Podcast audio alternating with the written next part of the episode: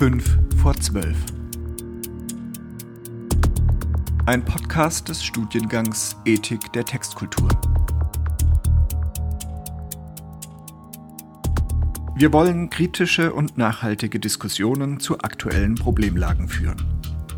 Wichtige Zeugen unserer Zeit werden eingeladen, Stellung zu beziehen, aufzurütteln, aber auch Hintergründe zu beleuchten, Zusammenhänge zu reflektieren und vielleicht auch Visionen zu formulieren.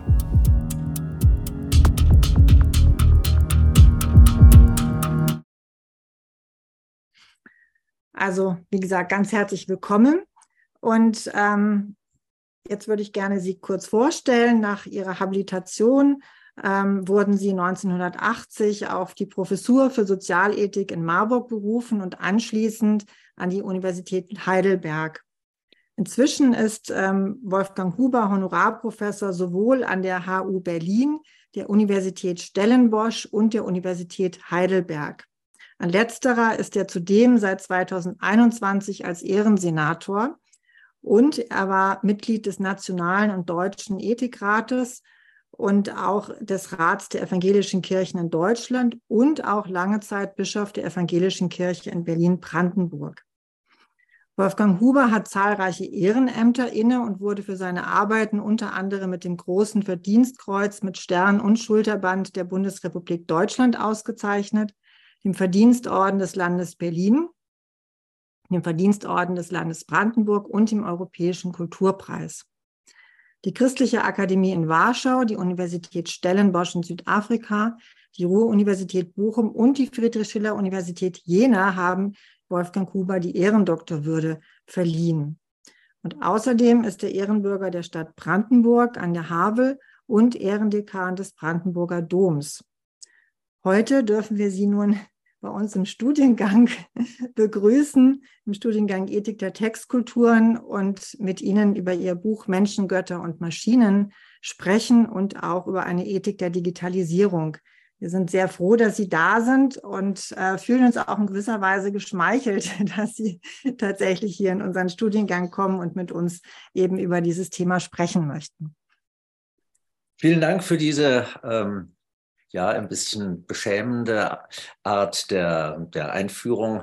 Äh, mir wird immer etwas unheimlich, äh, wenn das so direkt hintereinander äh, kommt. Aber ich danke Ihnen sehr äh, dafür und ich bin auch neugierig auf dieses Gespräch, weil ähm, äh, äh, Ethik in der Tat mein Schwerpunkt innerhalb der Theologie ist und die ganze Zeit geblieben ist. Und ich mit Schrecken festgestellt habe, dass ähm, äh, die Frage nach einer Ethik der Digitalisierung sowohl in der theologischen Ethik als aber auch in der philosophischen Ethik äh, eigentlich bis in unsere Gegenwart hinein ein Schattendasein äh, geführt hat. Das hat mich dazu äh, provoziert, selber einen Versuch in dieser Richtung zu machen, der in meinem Buch Menschen, Götter und Maschinen, eine Ethik der Digitalisierung seit dem letzten Jahr vorliegt. Und ähm, man merkt auch daran, wie schnell die Zeit geht, ein jetzt ganz im Zentrum des Interesses stehenden, stehendes Thema, nämlich ChatGPT, kann in diesem Buch noch gar nicht vorkommen, weil es im Sommer des letzten Jahres veröffentlicht wurde. Und damals hat noch niemand von uns geahnt, was da wenige Monate später äh, tatsächlich ähm, Marktreife hatte und dann eine solche Rolle gespielt hat. Ähm, das ist ähm, zunächst einmal die Beschreibung eines Defizits. Mit diesem Defizit kann man auf zwei verschiedene Weisen umgehen. Entweder man sagt, wir brauchen für dieses neue Phänomen eine neue Ethik, oder man sagt, man muss wissen, welche Art von Ethik man eigentlich vertreten will und wie man sie auf dieses Thema anwendet. Ich vertrete die zweite Auffassung. Ich glaube nicht, dass mit jedem neu auftretenden Problem auch ein neuer Typ von Ethik entstehen wird, sondern dass wir, wenn wir neue Herausforderungen, neue Fragestellungen haben, uns überlegen müssen, welcher Typus von Ethik wird denn diese Art von Fragestellungen, die mit moderner Technologie zu tun hat, haben, am ehesten gerecht. Und meine These äh, heißt, äh, es ist eine Ethik der Verantwortung, die wir brauchen. Und es ist gerade der kritische Punkt äh, bei der Digitalisierung, sich klar zu machen, dass die Verantwortung weiterhin beim Menschen liegt und nicht etwa an Geräte delegiert wird. Deswegen heißt der, äh, die erste These für den Umgang mit digitalen Geräten und die Kommunikation in der digitalen Welt muss nicht eine neue Ethik erfunden werden. Es geht vielmehr darum, die Ethik der Verantwortung auf dieses neue Feld anzuwenden. Ein zweiter, äh, zweites Merkmal dieser äh, Situation ist, äh, dass die Digitalisierung in einem besonders starken Maß eine Herausforderung für das Verhalten jeder einzelnen Person äh, ist. Äh, Verantwortungsethik bedeutet also nicht ein Wegnehmen der ähm, Ethik von der einzelnen Person.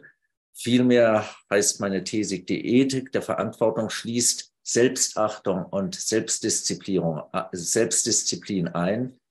Die Dringlichkeit dieser Orientierung zeigt sich daran, dass viele Menschen der digitalen Welt einen weit größeren Anteil ihrer Zeit widmen, als sie selbst für angemessen halten. Unterbrechen und Abschalten müssen geplant und eingeübt werden. Andernfalls entwickelt sich Prokrastinieren von einer individuellen zu einer kollektiven Krankheit. Prokrastinieren, zu Deutsch etwas, was man heute schon tun kann, tun will, tun möchte, auf morgen verschieben, ist ein ähm, im Bereich äh, der Psychologie des Menschen bekanntes Phänomen, das im Einzelfall auch als ein Krankheitssymptom dargestellt wird. Wenn man einfach keine innere Kraft dazu hat, das, was man sich heute für heute vorgenommen hat, dann auch heute zu erledigen. Also genau das umgekehrte Phäno, äh, Phänomen als dasjenige, das beschrieben wird in dem berühmten Satz, was du heute kann, kannst besorgen, das verschiebe nicht äh, auf morgen. Genau das äh, passiert in großem Maßstab, in wachsendem, wachsender Form, weil die spontanen ähm, Begegnungen mit dem, was uns im Netz Tag für Tag äh, erwartet, die Planungen für diesen Tag sehr oft über den Haufen werfen. Der, ähm, der scheinbar kostenlose Zugang zu digitalen Medien ist das dritte Thema, das ich in diesen äh, Thesen nennen will. Dieser scheinbar kostenlose Zugang wird in unvertretenem Umfang mit der Enteignung privater Daten erkauft. Der kostenlose Charakter ist also ein Schein, wir zahlen bloß mit anderer Währung, nämlich mit, nicht mit einem finanziellen Beitrag, den wir unmittelbar leisten, sondern mit den privaten Daten, die ähm, im, äh, im Rahmen des, der Kommunikation in Social Media und auf andere Weisen ähm, erkauft werden. Das ist ein äh, ein massiver Angriff auf die, ein freiwilliger, wenn man so will, Angriff auf die Integrität von Menschen. Diese Integrität wird darüber hinaus durch mannigfache Formen verbaler Verachtung beeinträchtigt, oft in anonymer oder pseudonymer Form. Solche Angriffe auf die Würde des Menschen zurückzuweisen, gehört zentral zu den Aufgaben, um die es in einer Ethik der Digitalisierung geht. Vierter Aspekt. Die Digitalisierung ermöglicht neue Formen der persönlichen Kommunikation und der Kommunikation in Gruppen. Äh, das wird von vielen als äh, ein besonders wichtiger Aspekt hervorgehoben. Man muss sich aber klar machen, dass diese Formen äh, bewusst gestaltet werden müssen. Mit neuen Kommunikationsmöglichkeiten erweitert sich die Verantwortung und wenn man sich klar macht, welche Formen von, von Hass und Verachtung im Netz auch auftauchen und die Kommunikation äh, belasten oder unmöglich machen, muss eigentlich einleuchten, dass dieser Aspekt nicht zu unterschätzen äh, ist. Besonders ähm, ähm, riskant und wichtig ist die Frage, was eigentlich ähm, mit digitalen Technologien an ethischer Verantwortung sich verbindet, wenn diese äh, Geräte einen hohen Maß an autoregulativen Charakter haben. Die berühmtesten Beispiele dafür sind schon jetzt einerseits äh, äh, Fahrzeuge mit einem wachsenden Umfang von autoregulativen Möglichkeiten. Und das andere, ethisch noch beklemmender Beispiel, beklemmendere Beispiel sind die sogenannten autonomen Waffen. In beiden Fällen halte ich die Rede von der Autonomie angewandt auf Geräte für falsch und verhängnisvoll. Man sollte dabei bleiben, dass man Autonomie als ein Kennzeichen verantwortlich verantwortlicher menschlicher Selbstbestimmung ansieht, die Fähigkeit dazu, sich selber Rechenschaft abzulegen über die Prinzipien und Regeln, nach denen man das eigene Verhalten ähm, ausrichten äh, will. Also derjenige Autonomiebegriff, der in der neuzeitlichen Entwicklung insbesondere auf Immanuel Kant äh, zurückgeht, der sollte festgehalten werden als ein Element, das mit verantwortlichem menschlichem Handeln unmittelbar zusammenhängt. Und man sollte alles tun, um zu vermeiden, dass dieser Autonomiebegriff auf Geräte übertragen wird. Deswegen halte ich sowohl die Rede von autonomen Autos wie auch die Rede von autonomen Waffen für eine der im Übrigen ziemlich zahlreichen äh, Begriffsverschiebungen, die im Bereich der digitalen Entwicklung mit dem Bereich der digitalen Entwicklung sich verbinden. Und es ist in diesem Fall einer von erheblichen ethischen Auswirkungen. Angemessener, ich habe das schon angedeutet, ist es deswegen von autoregulativen Geräten äh, zu sprechen und den Begriff des, des, der Autonomie auf die Menschen zu beschränken und zu konzentrieren. Zum Schluss zur aktuellen Debatte diese aktuelle Debatte über die neuen Entwicklungsstufen der digitalen Intelligenz, Stichwort ChatGPT, zeigt, dass Menschen sich nicht unter Berufung auf die Eigendynamik der digitalen Entwicklung ihrer Verantwortung für den Umgang mit digitalen Möglichkeiten entziehen können. Die Forderung nach einem Moratorium in der Entwicklung der digitalen Intelligenz macht das deutlich. Es kommt allerdings ganz darauf an, wozu ein solches Moratorium genutzt wird.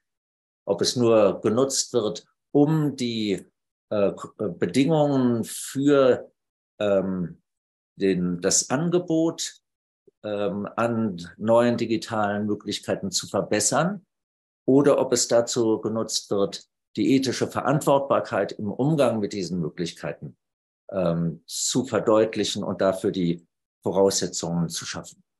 Also Moratorien sind ambivalente äh, Instrumente und bisher ist vollkommen unklar, ähm, was diejenigen, inzwischen mehrere Tausende, die ein solches Moratorium gefordert haben, was sie damit eigentlich meinen. Mein Eindruck ist, äh, ein größerer Teil von ihnen meint, die Konditionen dafür zu verbessern, dass ähm, äh, die, äh, digitale Intelligenz äh, etabliert und neben die Intelligenz des Menschen äh, gestellt werden kann. Meine Auffassung dagegen äh, ist, äh, dass man zwischen menschlicher Intelligenz und digitaler Intelligenz ähm, äh, seit Jahrzehnten, im Übrigen unglücklicherweise nach meiner Auffassung künstliche Intelligenz äh, genannt, dass man zwischen den beiden deutlicher unterscheiden müsste. Und gerade in der jetzigen Situation die Bedeutung, das Eigengewicht der menschlichen Intelligenz als einer verkörperten Intelligenz mit der menschlichen Identität, mit dem menschlichen Selbstbewusstsein verbundenen Intelligenz gerade in dieser Situation deutlicher äh, hervorheben sollte und deswegen leichtfertigen Umgang mit dem Intelligenzbegriff tunlichst vermeiden sollte. Das sind natürlich nur sechs ausgewählte Felder, die ich in diesen Thesen jetzt Ihnen vorgestellt und vorgetragen äh, habe. Ich bin natürlich auch bereit, über diese Thesen und die Fel äh, Themenfelder, die mit Ihnen verbunden sind, hinauszugehen in der Zeit, die wir miteinander äh, haben. Aber wahrscheinlich wird die Zeit ohnehin nicht reichen angesichts der, des spannenden Charakters äh, dieser Fragen, mit, mit denen wir es im Feld äh, der digitalen Ethik zu tun haben. Ja, erstmal ganz herzlichen Dank für die Vorstellung Ihrer Thesen. Und wahrscheinlich ist es so, dass die Fragen so äh, zahlreich sind, dass, dass die Zeit am Ende knapp wird. Aber ich würde ganz gerne mal mit der ersten These beginnen. Und zwar, ähm, in der Sie ja auch für eine Ethik der Verantwortung plädieren und eben sagen, dass es eigentlich äh, eine Ethik der Digitalisierung ist, im Grunde genommen eine Ethik der Verantwortung. Und ähm, Sie fordern ja bei der Ethik der Verantwortung verschiedene Aspekte, nämlich zum einen die Bezüglichkeit als eine responsorische Verantwortung, dann die Fähigkeit, auch Zukunftsvisionen entwickeln zu können, also Hypothesen zu bilden, damit auch wettbewerbsfähig zu bleiben, Kreativität auszubilden und schließlich auch eine gewisse Pragmatik. Und ähm, meine Frage wäre jetzt, wie sich diese Fähigkeiten zueinander verhalten, also in welchem Verhältnis stehen sie zueinander. Und dann aber zweitens auch die daran anschließende Frage, welche Rolle spielt also Bildung im Umgang mit Digitalisierung? Also kann eine Ethik der Verantwortung eingeübt werden? Und wo wären dann die Orte, an denen das geschehen kann? Also gibt es sowas wie Kompetenzzentren für eine Ethik der Verantwortung und natürlich, welche Rolle spielen dann die Geistes- und Sozialwissenschaften dabei?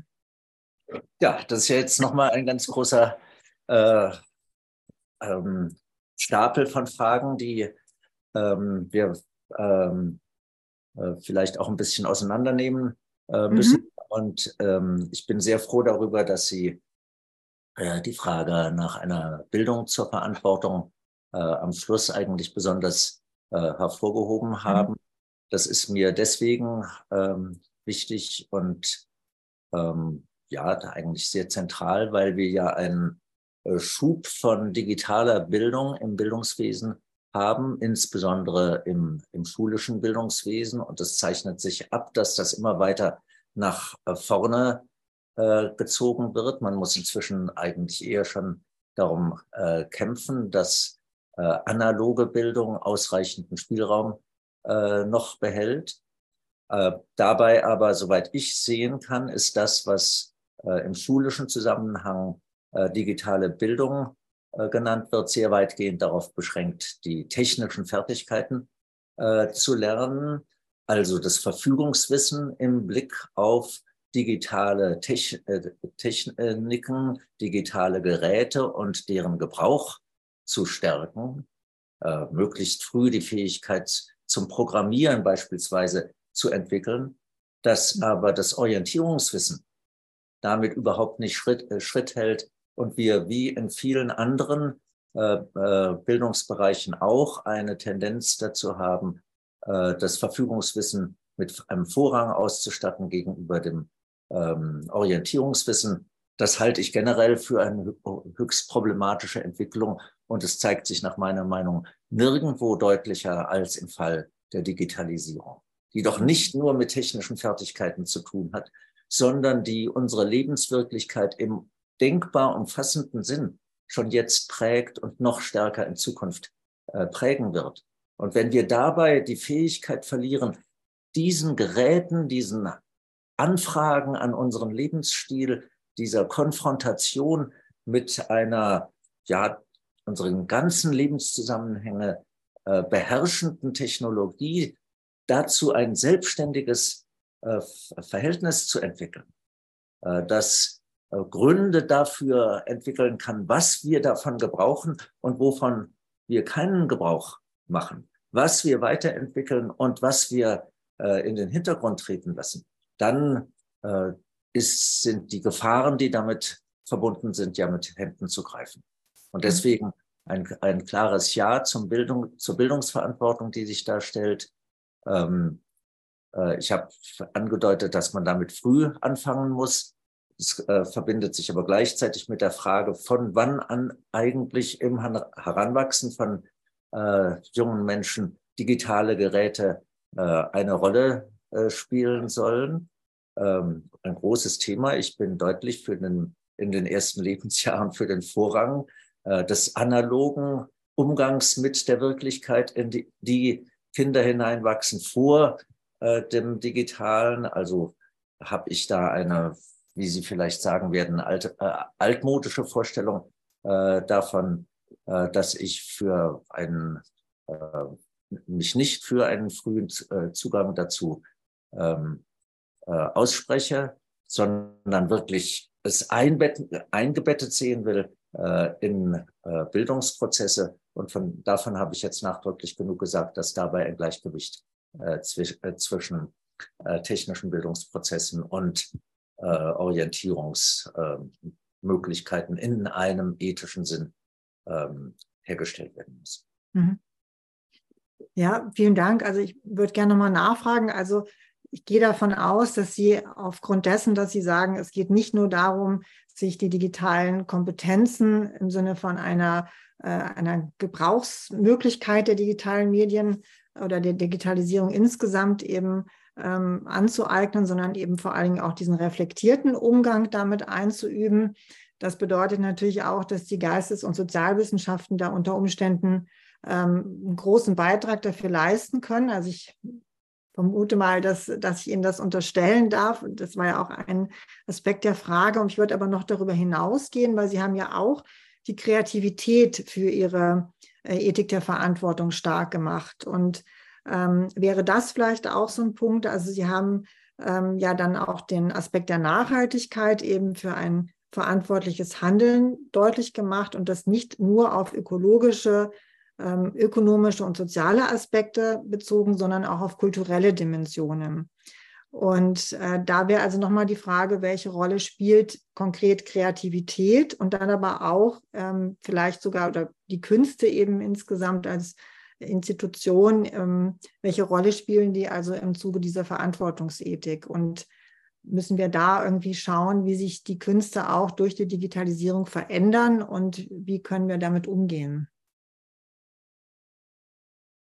Also ähm, ich ähm, bin sofort ähm, dabei, die Künste und Kultur in, in einem weiten Sinn einzubeziehen äh, und äh, bin davon überzeugt, dass äh, sie sogar eine zentrale Bedeutung dabei haben, äh, uns zu helfen, selber die Herrschaft äh, zu behalten, selber ähm, als Subjekt ähm, zur Geltung zu kommen. Denn äh, Kunst und Kultur sind wichtige Formen davon, ähm, äh, Subjekt mhm. in einem qualifizierten Sinn zu sein, sozusagen nicht nur an, äh, Abnehmer von etwas, was einem von außen an einen herangetragen wird, sondern ein Mensch zu sein, der die Fähigkeit entwickelt, zu unterscheiden zwischen dem, was er sich tatsächlich zu eigen machen will und dem, was er sich nicht zu eigen äh, machen will und mit dem, was er sich bewusst aneignet, dann auch kreativ, äh, schöpferisch,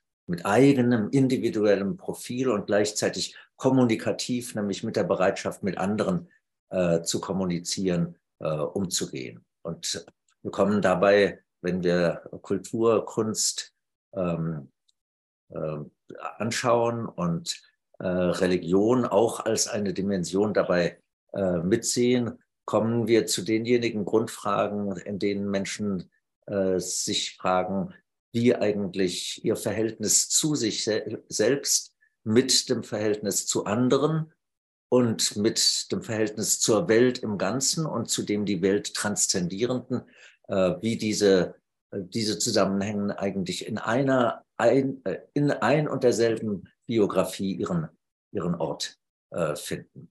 Und ähm, viele Leute sagen, naja, mit, mit der Digitalisierung verändert sich äh, alles, aber ohne zu fragen, in welcher Richtung verändert es sich denn und welche Richtung wollen wir selber haben, um in dieser Veränderung äh, Mensch zu bleiben, der sich in meiner Denkweise als ein relationales Wesen äh, mhm. versteht. Relational bedeutet dabei für mich in allererster Linie auch zu sich selbst ein Verhältnis äh, zu haben aber mhm. genauso intensiv zu anderen Menschen, zu der Welt, in der wir leben und zu äh, der Transzendenz, die wir uns auf die eine oder andere Weise äh, verdeutlichen, äh, die aber gerade im Übrigen im äh, digitalen Zeitalter von äh, höchster Bedeutung ist. Ich mache mal diese, diesen kulturgeschichtlichen kleinen Exkurs an dieser Stelle.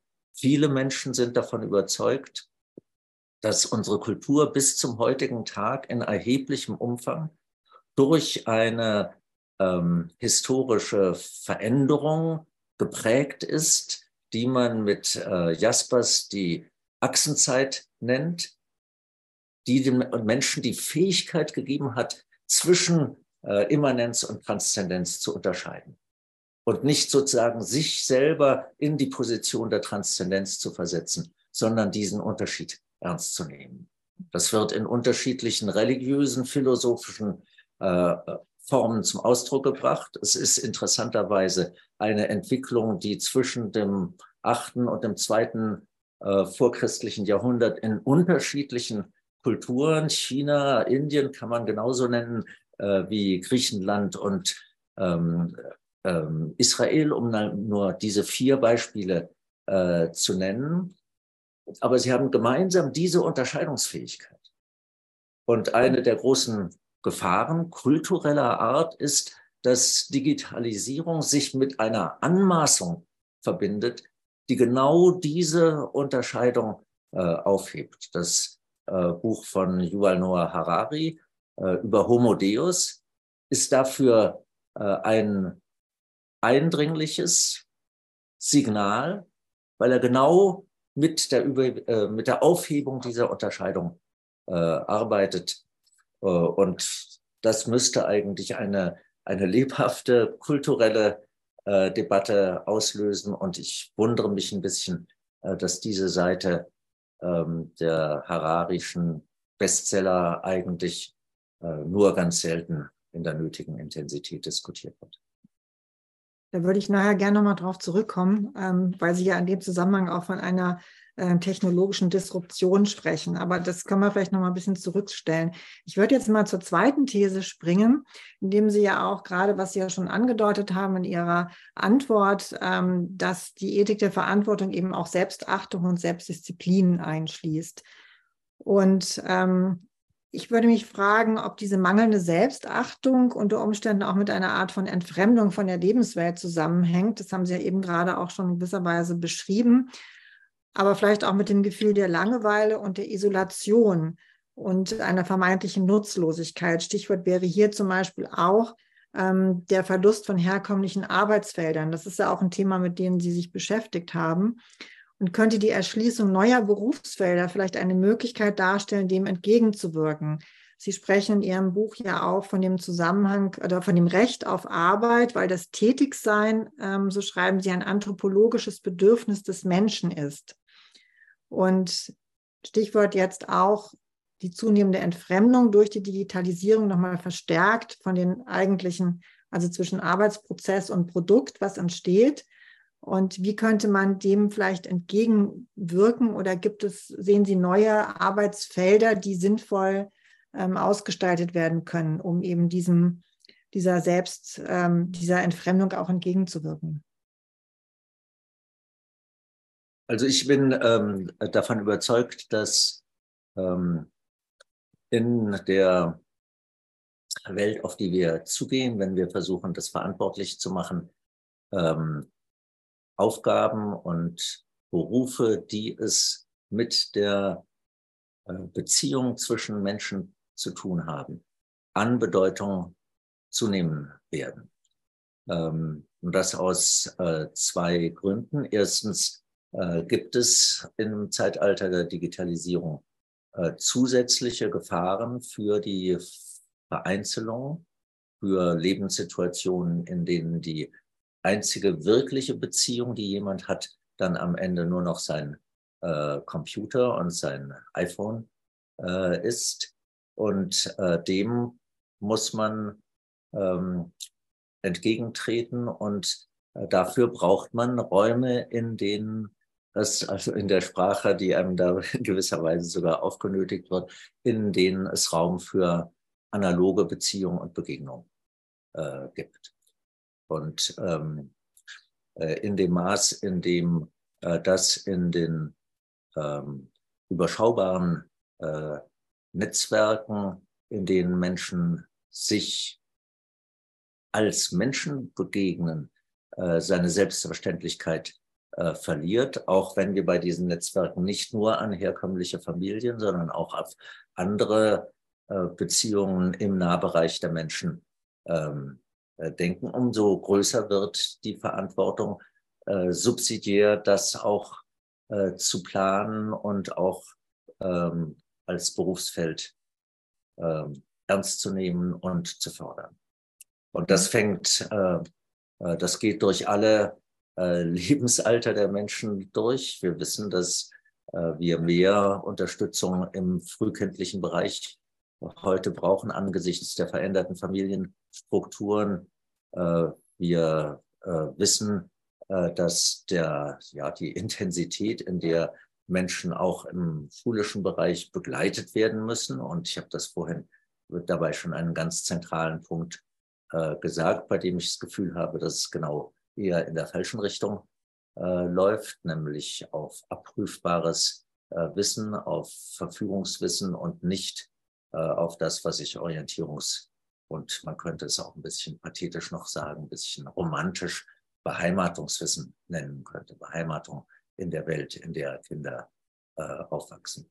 Und wir wissen genau, dass es dann eine, äh, einen Spannungsbogen äh, gibt, der durch die verschiedenen äh, Phasen menschlichen Lebens äh, geht und nochmal eine neue Intensität, zusätzliche Intensität äh, in der veränderten Altersstruktur ähm, nach sich zieht. Also diese, diese beruflichen Felder äh, gewinnen ganz klar an äh, Bedeutung und müssen so gestaltet werden, da komme ich auf Ihre Frage nach der Kultur nochmal zurück, dass in diesen äh, ähm, in dieser Art von Begleitung von Menschen, ja, ich verwende mit Absicht nicht das Wort Betreuung, wie Sie, äh, wie Sie merken, äh, dass eine Begleitung sein muss, die in sich selbst äh, den Zusammenhang des individuellen menschlichen Lebens äh, mit einer Kultur, in der Menschen wirklich beheimatet sind, ähm, äh, vorrangig ist und gestaltet äh, werden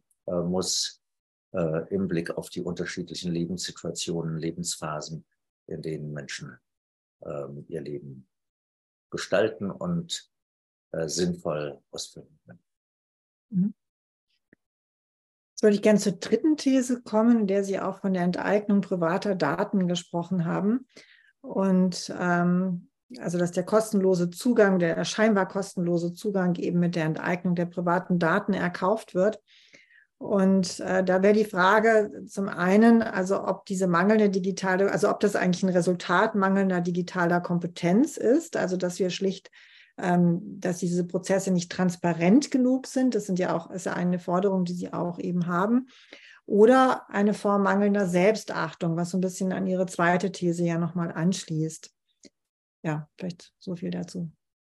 Ähm, vielleicht kann ich äh, den Einstieg in ähm, diese These äh, mit ähm, der kleinen Geschichte verknüpfen, die Bert Gielgarenzer in seinem neuen Buch zu dem Thema äh, hat, wo er äh, die Situation eines äh, Cafés beschreibt, äh, das Kaffee kostenlos äh, gibt, dadurch sofort eine anal analogielose Stellung in der entsprechenden Stadt erreicht. Diejenigen Cafés, die normal ähm, ihren Kaffee verkaufen und von den Leuten, die dort Kaffee trinken, äh, eine entsprechende ähm, finanzielle Beteiligung äh, verlangen, dass die ähm, äh, aus, ähm, ähm äh, außer, äh, nicht mehr konkurrenzfähig sind, sodass das eine Café äh, die anderen Konkurrenten alle ähm, aus dem Feld schlägt. Allerdings merken diejenigen, die immer in dieses Café gehen, weil sie das, da den Kaffee kostenlos kriegen, weil sie auch nur dort noch ihre Freunde äh, treffen, weil die in die anderen Cafés äh, nicht mehr gehen. Äh, allerdings merken die im Lauf äh, der Zeit, äh, dass sie, während sie ihren Kaffee trinken, sich miteinander unterhalten wollen, gleichzeitig von äh, Leuten belabert werden, die ihnen etwas andienen wollen, dass sie andauernd mit Werbung konfrontiert sind und dass auf diese Weise auch äh, äh, registriert wird, wofür sie sich besonders interessieren und wofür sie sich äh, nicht so interessieren. Und die Angebote in dem Café das nächste Mal verstärkt darauf eingerichtet werden, wofür sie sich denn eigentlich interessieren, damit sie motiviert werden, dafür auch ihre eigenen äh, Lebensgeschichten äh, zu erzählen und dann eben doch, wenn sie das Kaffee hinter sich haben, genau diejenigen Produkte kaufen, die ihnen vorher äh, während des Kaffeetrinkens nahegebracht äh, wurden. Dieses, äh, dieses Modell des Kaffees äh, macht eigentlich äh, ganz schön anschaulich, welche Veränderung äh, der Lebenssituation wir uns alle zumuten, wenn wir ähm, der Vorstellung auf den Leim gehen, dass die digitalen Medien soziale äh, Medien äh, seien. Und wenn wir einfach uns selbst aus Gründen der inneren Gleichgültigkeit äh, auf den Standpunkt stellen, was bei diesem Verfahren mit unseren eigenen äh, Daten eigentlich passiert, ist ähm, uns egal. Wir kümmern uns nicht drum, was ich nicht weiß, macht mich, macht mich nicht heiß. es ist ganz lohnend, jedenfalls mal ähm, sich das klar zu machen, in welche Situation man kommt. Ich empfehle Ihnen dazu mal den Film anzuschauen, den die Gruppe Laokon äh, hier in äh, Berlin gemacht hat. Ich hoffe, er ist immer noch äh, zugänglich. Ähm, er handelt äh, von einer jungen äh, Frau, die von sich aus die äh, Daten, die sie im Laufe von fünf Jahren bei Google ähm, Suchfragen mitgegeben hat, die mal wirklich herauszukriegen und sich diese Suchanfragen äh, zurückgeben zu lassen. Und dann hat die Gruppe Laokon diese äh, Suchanfragen genommen von fünf Jahren und hat ihrerseits versucht, aus diesen Suchanfragen die biografische Situation der jungen Frau in diesen fünf Jahren äh, zu ermitteln und eine ähm, Schauspielerin damit beauftragt, die Lebensgeschichte sozusagen in spielerischer Form nachzuzeichnen. Und das hat man derjenigen jungen Frau gezeigt, äh, die ihre äh, Daten äh, zurückerbeten hatte. Und sie erschrak vollständig, weil die ganze Lebensgeschichte, die sie hatte, alle Verzweiflungen, äh, in die sie gekommen war und ähm, alle, ähm, äh, alle Essstörungen, die in diesem Zusammenhang aufgetaucht waren. Alles das hatte sich in ihren Suchanfragen, beinahe hätte ich gesagt, eins zu eins äh, abgebildet. Und ich glaube, man braucht irgendwann einmal eine solche Art äh, von, von Spiegel.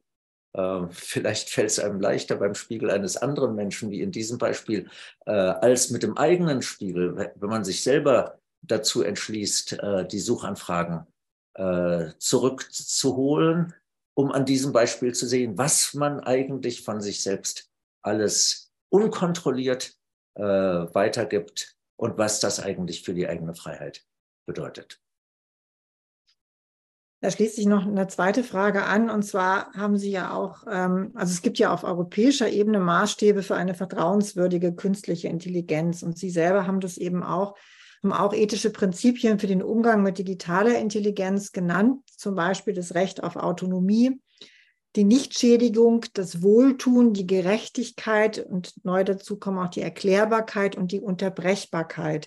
Also viele dieser Dinge kennen wir schon aus der Bioethik, aber zum Beispiel die Unterbrechbarkeit ist ein Punkt, der ganz wichtig auch ist im Zusammenhang mit der digitalen ähm, äh, Ethik sozusagen.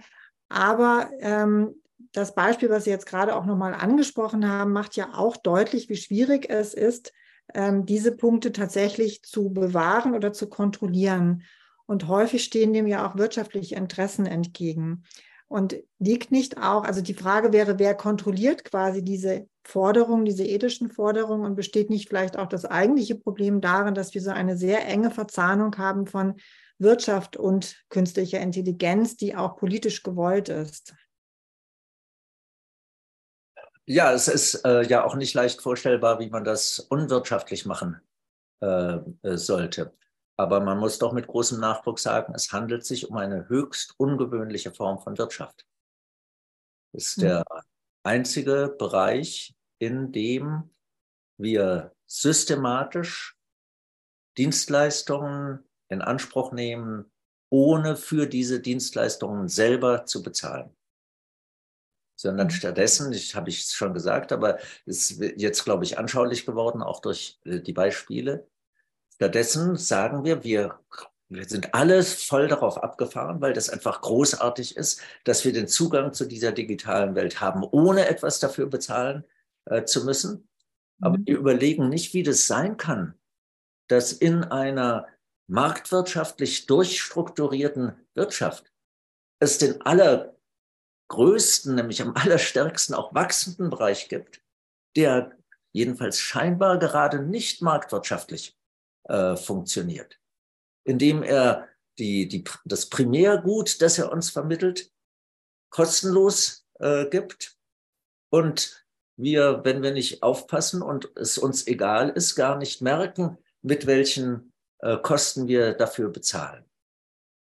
Und von daher äh, ähm, bin ich, also hänge ich schon der Idee äh, nach, äh, dass es eines Tages so weit kommen müsste, dass wir alle so ausreichend attraktive Angebote äh, im Bereich der digitalen Medien äh, bekommen, die ich deswegen, wie Sie merken, auch aus systematischen Gründen nicht äh, Social Media äh, nenne, äh, dass wir bereit sind, ähm, unsere Plattformen, die wir benutzen wollen, für die auch tatsächlich zu bezahlen und das verbinden mit einer verstärkten und verschärften Anforderung an den Schutz unserer äh, Daten, der weit über das hinausgeht, was wir gegenwärtig äh, haben.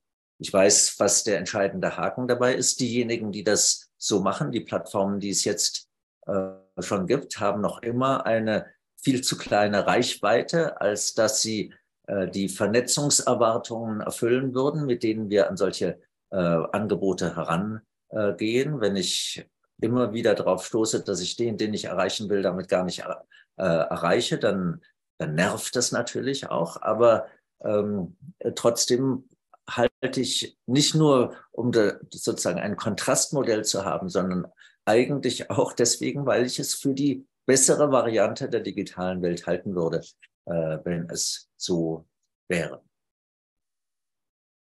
Vielleicht noch eine Frage in die Richtung. Ich muss so ein bisschen meine Fragen sortieren, damit es nicht zu lang wird. Aber äh, eine Anschlussfrage. Ich hatte vorhin schon davon gesprochen, dass Sie auch von der technologischen Disruption sprechen.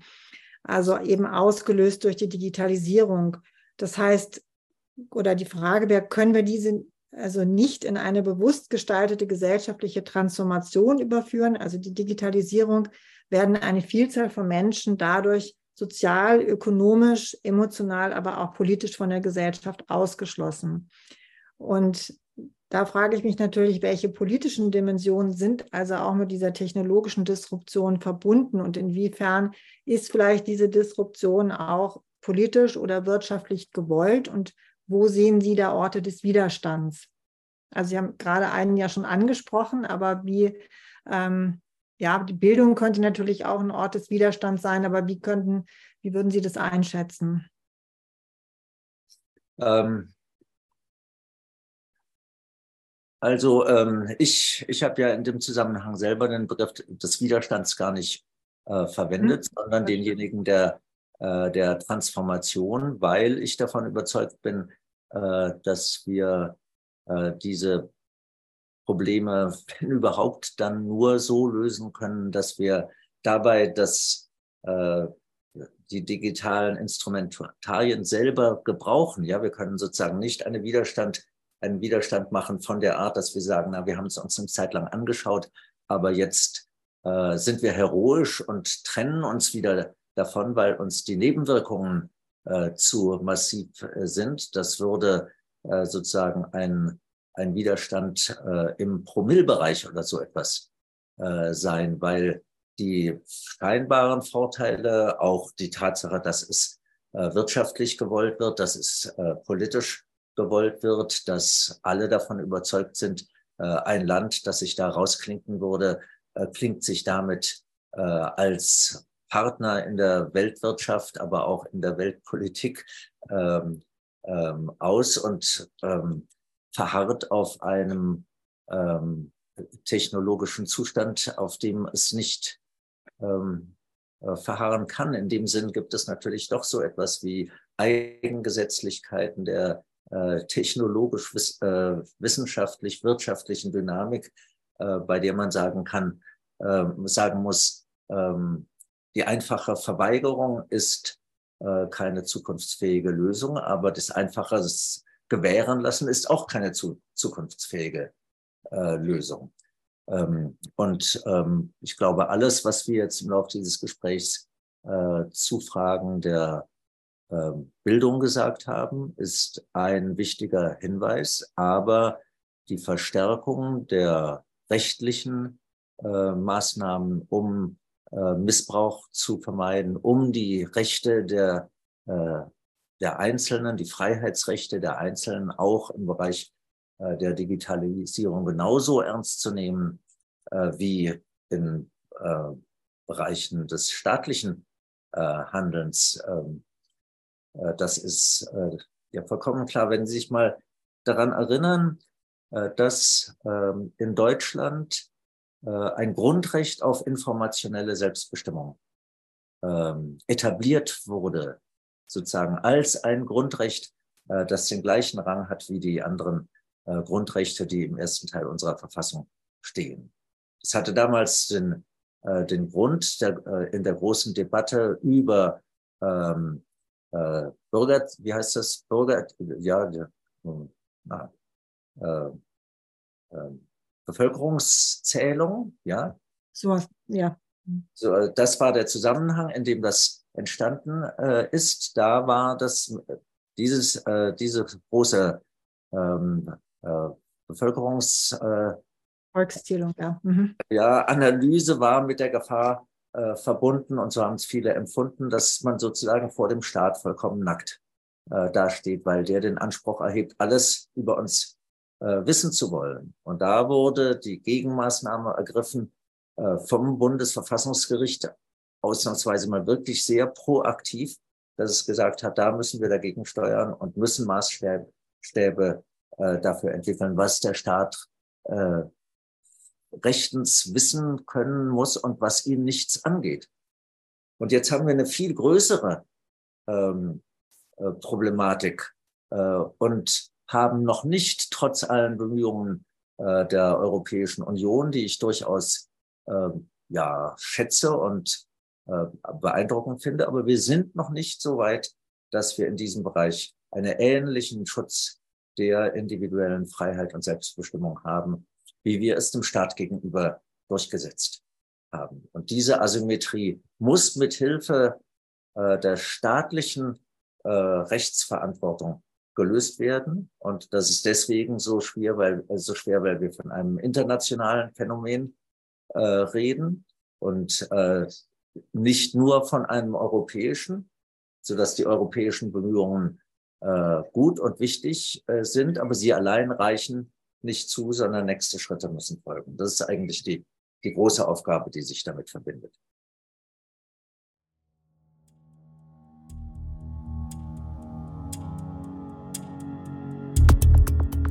Ethik der Textkulturen ist ein interdisziplinärer Masterstudiengang an der Universität Augsburg und der Friedrich-Alexander-Universität Erlangen-Nürnberg. Uns beschäftigen die vielfältigen Verschränkungen von Ethik, Sprache und Kultur in Vergangenheit und Gegenwart, Theorie und Lebenswelt. Weitere Informationen unter ethikdertextkulturen.de